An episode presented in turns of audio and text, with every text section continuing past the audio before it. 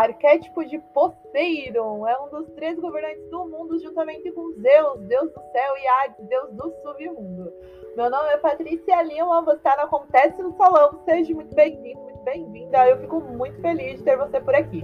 Na mitologia romana, Poseidon é conhecido aí como deus Netuno. Ele é filho de Cronos e Reia, incluindo aí a divindade adorada principal das cidades de Filos e Tebas. No mito, Poseidon é conhecido por ser o deus grego do mar, dos terremotos, das tempestades e dos cavalos, inclusive protetor das águas e dos marinheiros.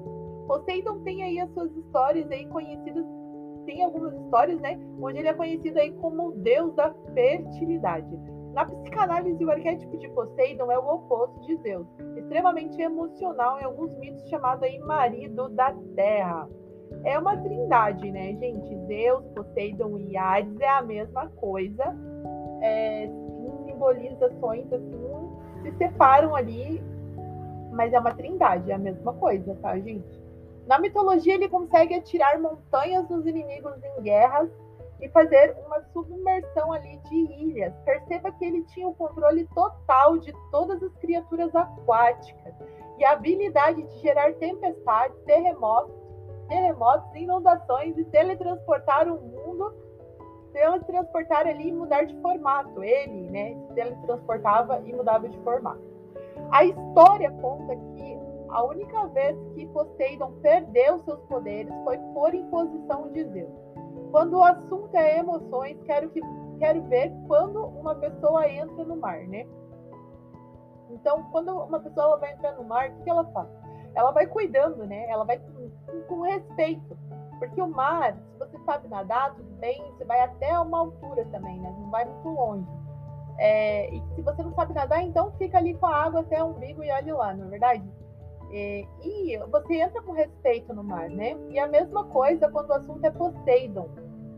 Quando você decide ativar esse arquétipo porque você quer atrair fama, sucesso, é, visualizações, né? O pessoal que trabalha com mídia, blogueiras, é, você vai querer aterrar nesse arquétipo, você precisa ir com respeito, porque você vai lidar com as suas emoções. Então, a pessoa aterrada nesse arquétipo tende a ser uma pessoa mais emocional, com facilidade de mudar decisões muito rápido, tem muita preguiça de chutar o balde. Lembra lá do Aquaman? Até no final do filme rola, né, dele fazer um negócio assim como, ah, fui, né? Tipo, tanto faz, sabe? Tô indo. Porque, assim, é, são pessoas que estão são muito propensas a mudar de decisões muito rápido e a chutar o balde muito rápido com muita facilidade de recomeçar. Por quê? Porque não tem apego, né? Não estão tão apegados ao material, porque estão na emoção, nas emoções. Então, em estudos de psicanálise, a água ela é a representação das emoções e pessoas aterradas nesse arquétipo sabem com muita maestria lidar com as emoções mas com uma facilidade tamanha ali, né? De estar tá entrando em conflitos que nem eram tão profundos, então eles transformam aquele copo d'água numa tempestade. Então precisa tomar muito, ter muita atenção redobrada nesse sentido quando o assunto é negócio, empreender, fechar contrato, né? Uma vez equilibrando esse arquétipo, os resultados são extraordinários. Aprender a tomar decisões precisas e assertivas é aplicável nos dias de hoje, até porque você pode resolver como hipótese retornar à sua vida pacífica, né? Você resolve ali, cita algumas hipóteses de contorno, resolve e volta para sua vida pacífica. A introspecção também faz muito parte de quem está aterrado nesse arquétipo. Dentro da mitologia, né, é identificado aí uma paixão grande pela irmã Deméter, que, para fugir de seus encantos, transformou-se inclusive em um cavalo. O que, que Poseidon fez?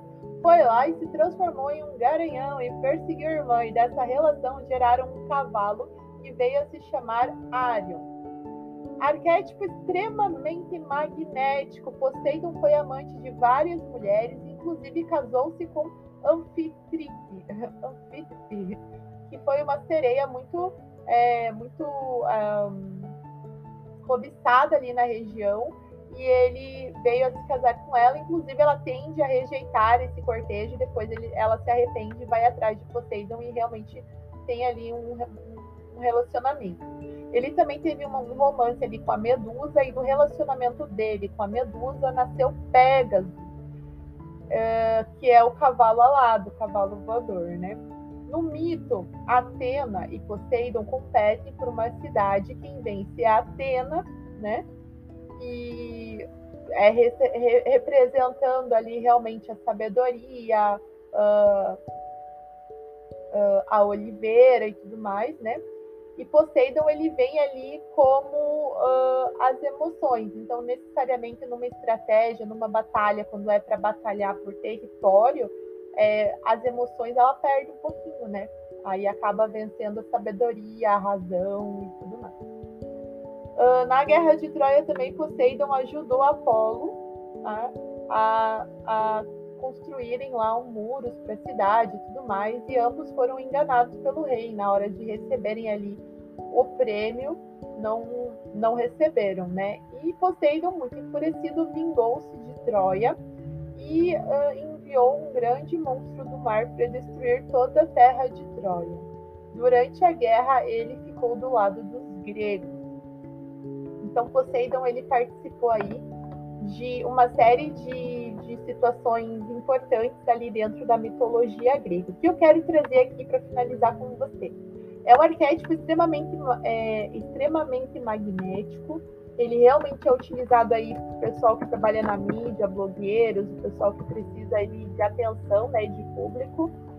E uh, quando o assunto é emoções, que as pessoas falam, ah, tem que tomar cuidado porque o assunto é emoções. Tudo bem, mas veja bem, ele é o rei do mar, ele é o rei da água, ele é o cara, né?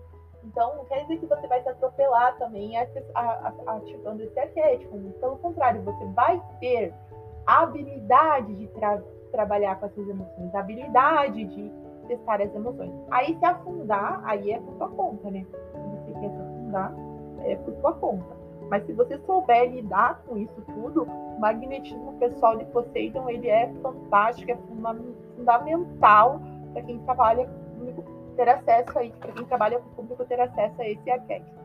Beleza, gente? Lá no blog Artigo Atualizado, acesse lá, confira. Tem todo um mapa de, de estudo ali, todo um caminho de estudo para que você consiga crescer aí nos estudos do poder dos arquétipos. Vamos empreender aí, trazendo a espiritualidade para dentro do nosso negócio, porque sozinho não vai, gente. Sozinho não vai. Sozinho a gente está na porta do banco pedindo empréstimo e passando filtro no rosto ali para fingir que tá feliz no, nos stories, né? Então, é melhor a gente é, absorver essa qualidade, essa, essa sabedoria que os arquétipos têm proporcionado para gente, absorver esse conhecimento e trazer espiritualidade para dentro do nosso negócio. Se o todo deu essa sabedoria para gente, a gente tem que usar, né? Tem que acessar. Beleza? A gente se encontra então no próximo podcast. Obrigada. Tchau, tchau.